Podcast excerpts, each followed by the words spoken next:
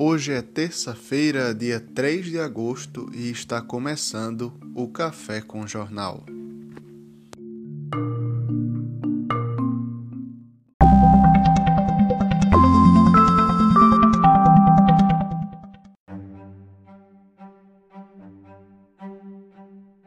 Três de agosto é o duzentésimo décimo quinto dia do ano no calendário gregoriano, duzentésimo décimo sexto em anos bissextos. Faltam 150 dias para acabar o ano. No ano 70, nesta data, é extinto o incêndio resultante da destruição do segundo templo de Jerusalém. Em 435, Nestório, considerado o originador da heresia nestorianista, é deposto e exilado em um mosteiro no Egito pelo imperador romano Teodósio II. Em 1492, Cristóvão Colombo zarpa de Palos de la Fronteira, eh, na Espanha. Em 1645, invasões holandesas no Brasil. Insurreição pernambucana. Ocorre a Batalha do Monte das Tabocas entre as forças da Companhia Holandesa das Índias Ocidentais e a milícia luso-brasileira. Guerra dos 30 Anos. A segunda batalha de Nordisgen vê as forças francesas derrotando as do Sacro Império Romano Germânico. Hoje é o Dia Mundial da Melancia e Dia Mundial do Vinho Branco. No Brasil, o Dia Nacional do Tintureiro e do Capoeirista. Aniversário das cidades de Nerópolis, interior de Goiás, e Serra Negra do Norte, no Rio Grande do Norte. Dia da Independência do Níger, da França, que ocorreu em 1960. No cristianismo, hoje é o dia de São Gamaliel, Santa Lídia, Santo Estevão, Santo Eufrônio, São Nicodemos, Santo Olavo II da Norue Noruega e também o dia que a igreja rememora todos aqueles que portam a mirra. Em outros calendários, no calendário romano era o terceiro dia antes das nonas de agosto. No calendário litúrgico tem a letra dominical é para o dia da semana. No calendário gregoriano é pacta do dia, é a vigésima segunda.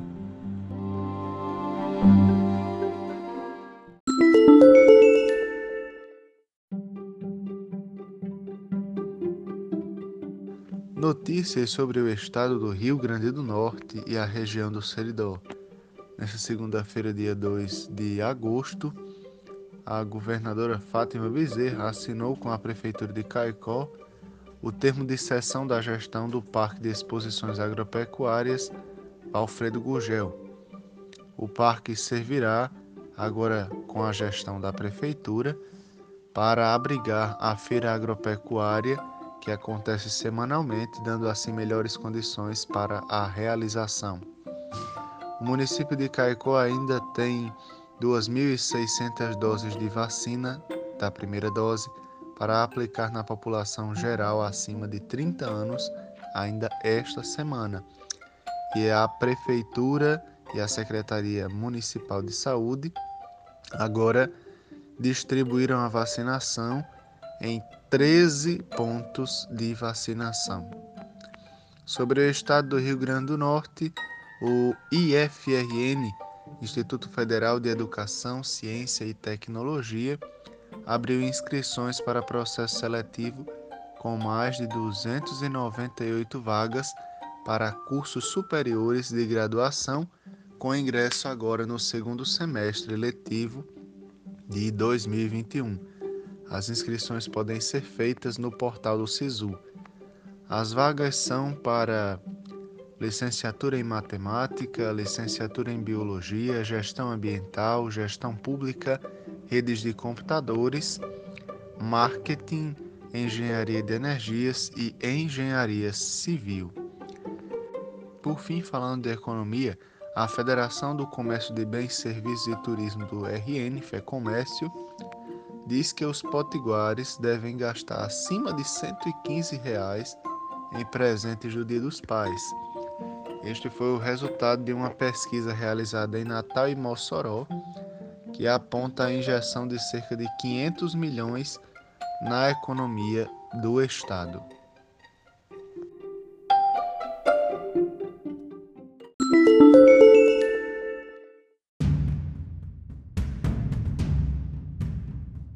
Notícias políticas para o Café com Jornal. Nesta segunda-feira, dia 2 de agosto, o ministro presidente do TSE, Luiz Roberto Barroso, encaminhou ao ministro do STF, seu colega Alexandre de Moraes, o link da live do presidente Jair Bolsonaro da última quinta-feira, onde ele ataca de novo, como sempre, as instituições republicanas. Moraes é o ministro responsável pelo inquérito das fake news no STF. Barroso pediu a inclusão de Bolsonaro como investigado no inquérito. Caberá ao STF, no seu pleno, acatar ou não. Segue a nota. Brasília, 2 de agosto de 2021.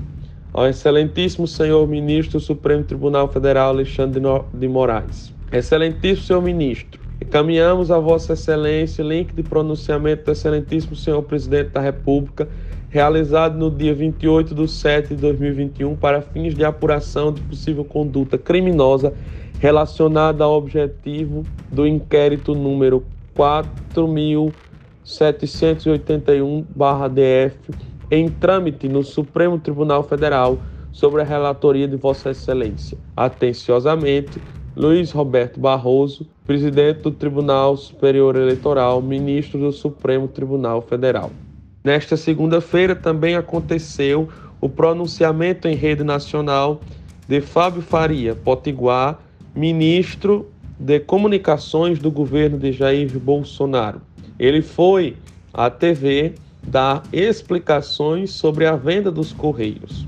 Na visão da colunista Thaisa Galvão, a explicação foi mal dada e vai gerar uma publicidade negativa para o ministro, ou seja, o contrário que o ministro queria. Ele que quer ser candidato a senador pelo Rio Grande do Norte está em impasse com outro ministro, Rogério Marinho.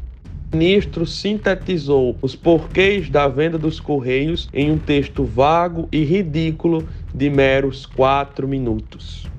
A aparição poderosa de Fábio em cadeia nacional foi questionada em todos os cantos do Brasil. Um ministro de uma pasta como a de comunicações apareceu em rede nacional defendendo a privatização em detrimento do emprego de uma categoria e rendendo elogios a um presidente que nem sequer assistiu ao seu pronunciamento.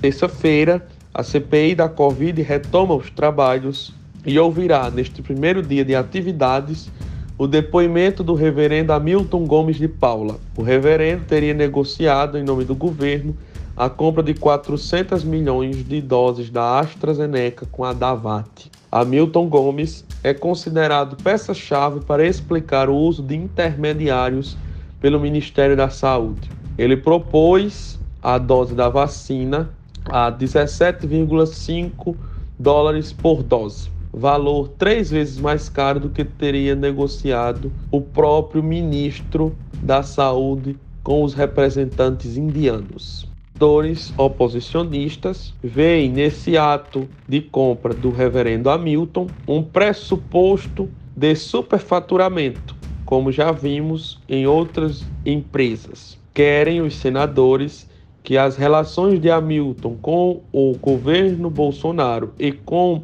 os filhos do presidente Bolsonaro sejam investigadas pela CPI. Igor Barbosa, diretamente de Brasília para o Café com Jornal.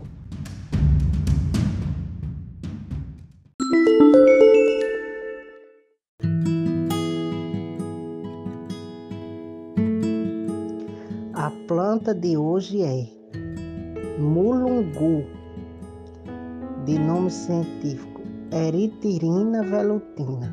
é uma árvore de 8 a 12 metros de altura, muito marcante em seu tronco e ramos a presença de aculhos, né, uma espécie de espinho. E é da ordem Fabales e da família Fabaceae, ou seja, as leguminosas dicotiledôneas. E possuem vagem, né?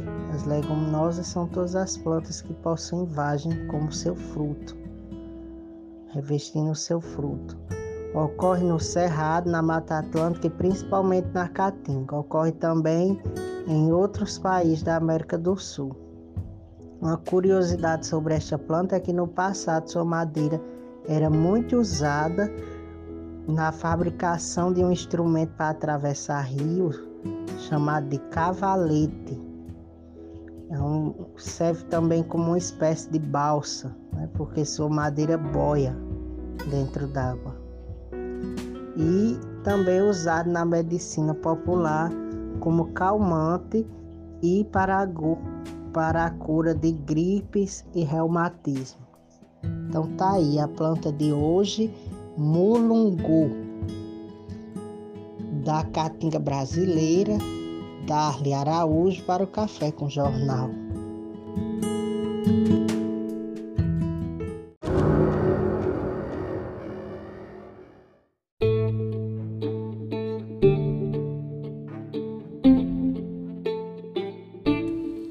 A edição do Café com Jornal de hoje termina por aqui. Nos encontramos amanhã. Até lá!